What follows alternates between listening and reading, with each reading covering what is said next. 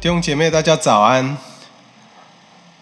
呃，我们今天要继续来分享加拉太书的解经讲道第十六讲，我们都是神的儿子。第二讲，让我们首先来看教会的主日信息核心价值。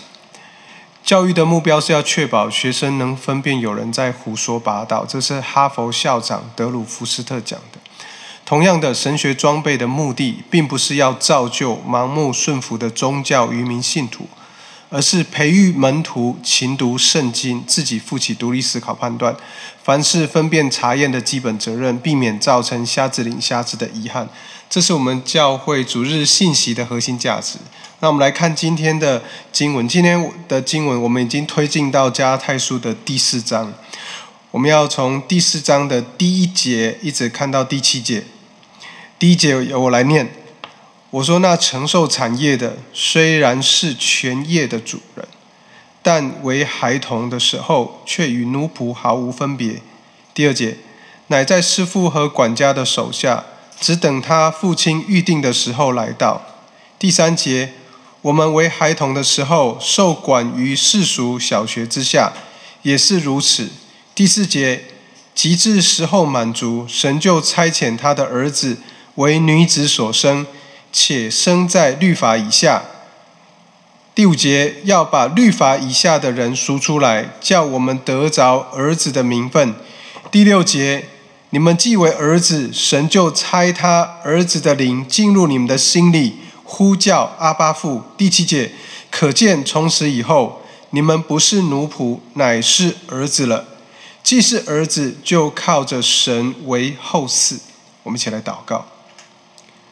主啊，是的，主啊，既然我们不再是奴仆了，而是儿子了，主就帮助我们。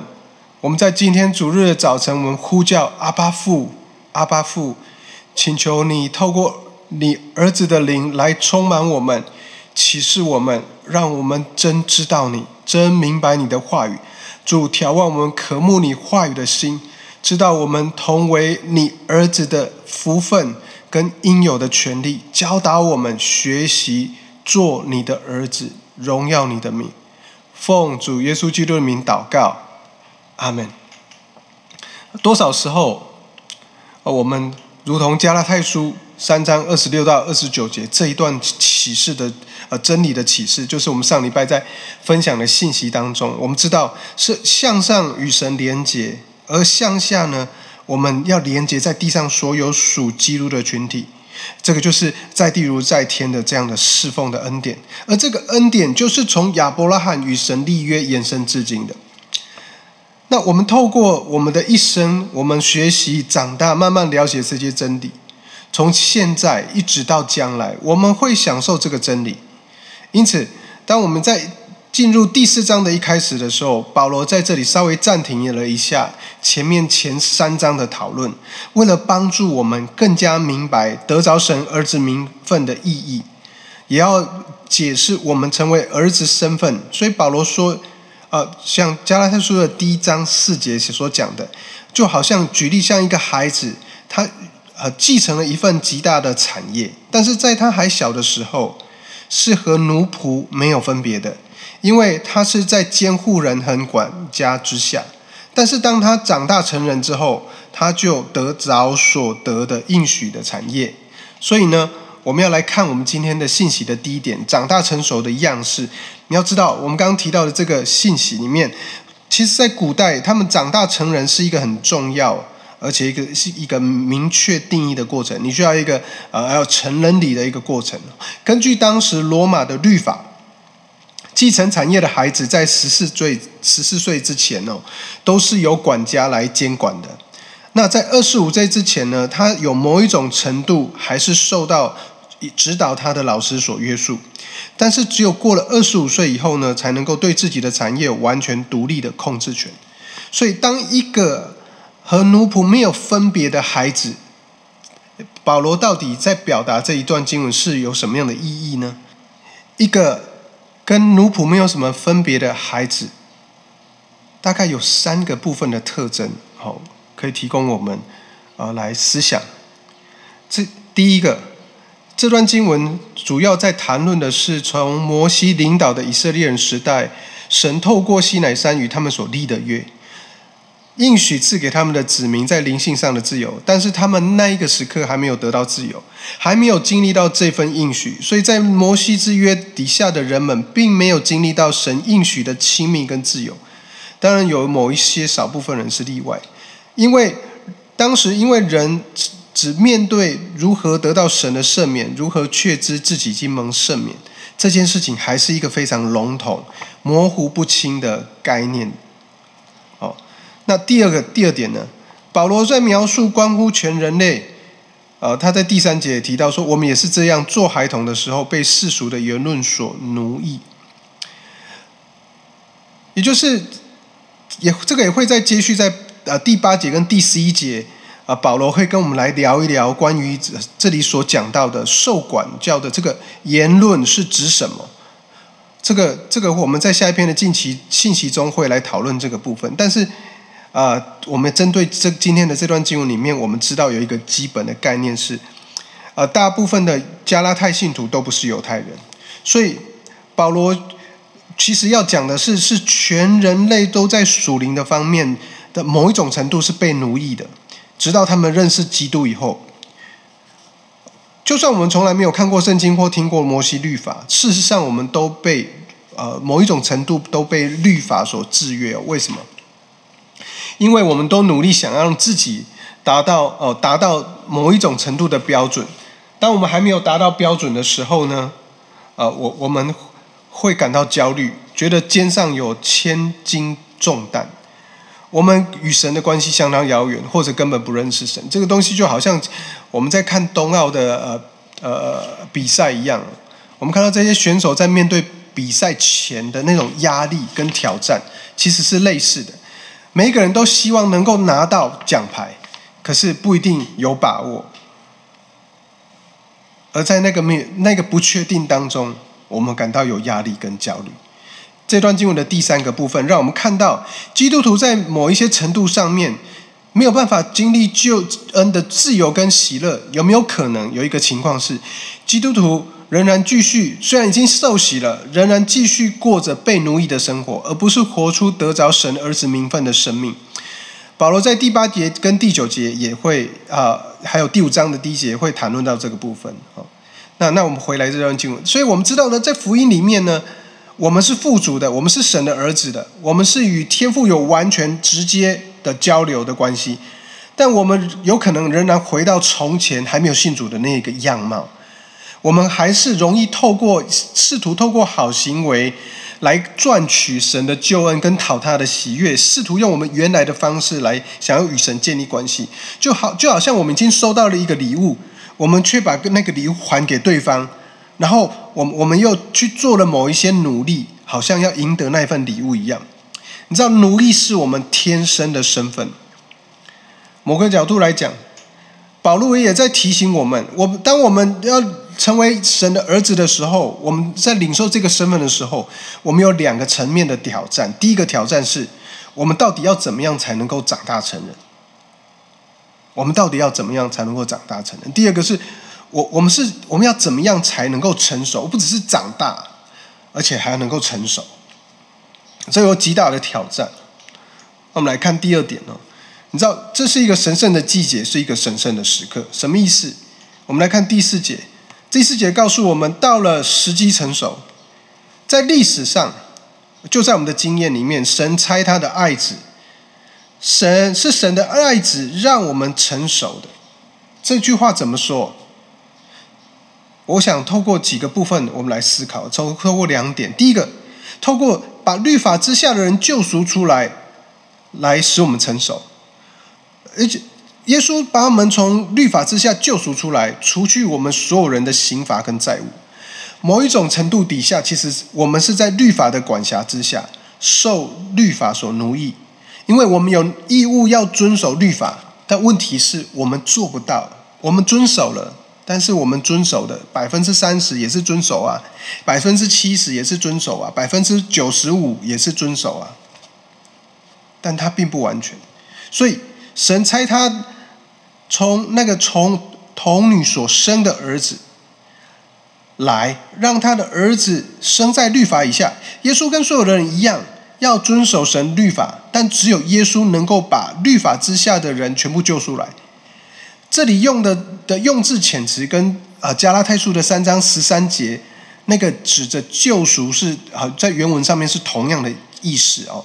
他的意思是要付出全部的全额的赎价，才能够释放奴隶脱离主人的管辖。而在这里，奴隶的主人就是律法。耶稣向律法付清了我们所有的赎价，他完全的达成了所有律法的要求，特别是在行为上的，不只是恩典上面所知道的，在行为上所有的，因为他付清了。而且达成了所有的要求，而且付清了，所以耶稣能够救我们脱离律法。第二个，耶稣让我们得着儿子所有的权利。在英文的修订本的版本里面，把这段话翻译作“被当成儿子收养”，就是养子的意思。其实这两段经文其实事实上在传达某一个意思，就是透过基督，我们可以得着儿子的名分。这是一个律法的用语。在希腊跟古希腊跟罗马的文化里面，如果没有生孩子的富人，哦，富有的人可以从自己的仆仆人当中挑选一个收养他，所以在收养的那一刻时起，他就不再是仆人，而是儿子，是继承人。他在经济和法律上都享有特权，可以得到家业以及父亲在外的所有产业。虽然就血缘上来看，他是个奴役。与继父没有任何的血缘关系，但是他现在成为法定的儿子，这是新生命，享有许多的特权。保罗用此来类比耶稣所赐给我们的应许，是非常强而有力的一个比喻。所以，我们要了解神为什么要差他的儿子来到世界上，我们就呃得先去了解古代奴役市场里面的运作方式，我们才能够了解神的救赎的宝贵。我们要去一趟古代富人的家中，我们才能够理解怎么样什么才是儿子名分的那个宝贵。同样的，把这两者放在一起，我们才能够完整的明白基督为我们所做的。不过，我们很容易只思考前面的部分，却从来没有思考后面或理解后面的救恩。也就是说，我们只有看到救恩把我们带离开罪孽。那我们就忽略了救恩业，把我们带进了儿子的身份、儿子的特权、儿子的权利。如果我们这样子来看，我们只有靠恩典得救的一半。我们已知道已经得蒙神的赦免，但是我们接着却用行为，我们必须，我们以为我们必须成为好人才能够得到，并且守住与神讨神的喜悦和神的赏赐。保罗想要告诉我们的是，或告诉加拉太的信徒们。包括我们，基督不只是救我们脱离了应得的咒诅，还赐给我们他自己神尊荣与赏赐的身份，就是得着同同得他的福分。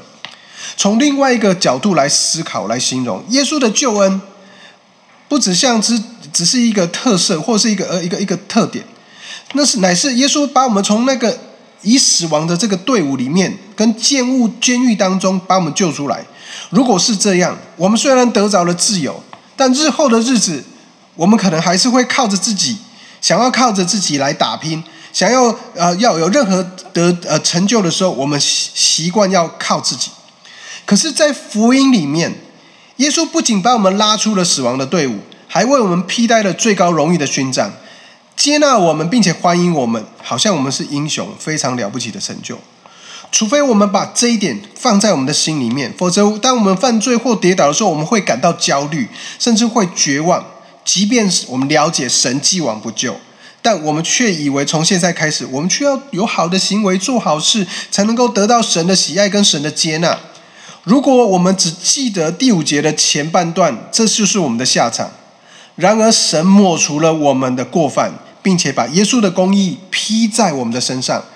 那个产业不是靠我们自己去赢取的，是基督赐给我们的，是赐给我们的礼物。就好像我们呃上次的经文里面所谈到了，我们是披戴了耶稣的救恩。OK，我们接着来看第三个部分。那在圣灵里面所成就的呢？我们看第六节哦，第六节告诉我们，神就猜他儿子的灵。你知道这句话跟第四节的神就猜他儿子的句法语法是相同的。神的儿子要做的是确保我们在法律上拥有儿子的地位。我们不只是被破除、脱离了奴役，得着释放，耶稣还带领我们与他同坐在一起，得着儿子的地位。而圣灵要做的，则是确保我们有这样的经历。我们不只是知道理性上知道我们是神的儿子，而且我们在圣灵的带领底下，我们有这样的经历。我们是否真的感受到我们都是拥有儿子的名分？圣灵的工作完全不同。圣灵带给我们有主观的经验，这样的经验有什么标志跟特色呢？我想有四点跟大家分享。圣灵在圣灵里面所成就的第一个部分，圣灵引导我们呼叫阿巴父。你在希腊文的这个字是用一个非常强烈的措辞，用一个极深的热忱跟情感，好像是啊撕撕裂心肠跟肺腑，大声的呐喊的呼喊的那种喊叫，那种情感的喊叫，那种热切的喊叫。第二个，其实这个呼喊指向我们的祷告生活。当我孩子跟父母亲讲话的时候。不需要预备讲稿。当你经历到圣灵工作的基督徒，你会在祷告中经历到自发性的和真实性的祷告，不再像机械式的或者是形式上的。你会充满着温度，你会洋溢着情感，你会自由的在神的面前坦然无惧的向他诉说你一切的需要。第三个，其实这个意味着我们经历到神真实的同在。当孩子们遇到困难的时候，我们自然会呼叫爸爸爸爸；而经历到圣灵工作的基督徒也会感受到，当我们这样子呼叫神的时候，神基真实的灵在跟同在，神垂听我们的祷告。亲爱的弟兄姐妹，才知道你的需要。当你呼叫阿巴父阿巴父的时候，他要来带领你，来帮助你，引导你。尽管你是在那生命中极微小的需要，神都垂听，神都供应。在两个礼拜前，啊，我在呃做录音工作的那个 U S U S B 的那个扩充的那个呃极限符哈，我那个这样讲很抽象，就是很可以插很插满很多 U S B 的那个东西都坏掉了。那我心血来潮就把它打开。把螺丝拆开，然后把那些呃接触不良的部分把它剪开，重新焊接上去。然后我也把这个焊接的过程呢拍到网络上，在 FB 上面记录。我想说这是一个记录，就是维修东西。哎，可是就是有弟兄姐妹，我亲爱的同伴哦，同伴同伴们，传道同工们，就看到了，他就有感动，他就为了我这方面的需要奉献。他他就为了奉献了一笔啊，他将近啊就是三千块，其实超过我那个 USB 的价钱了。他说啊，神就感动我要给你这这笔钱，让你去买来作为预备你讲道跟呃跟敬拜录音所使用专用的 USB。我非我非常感动。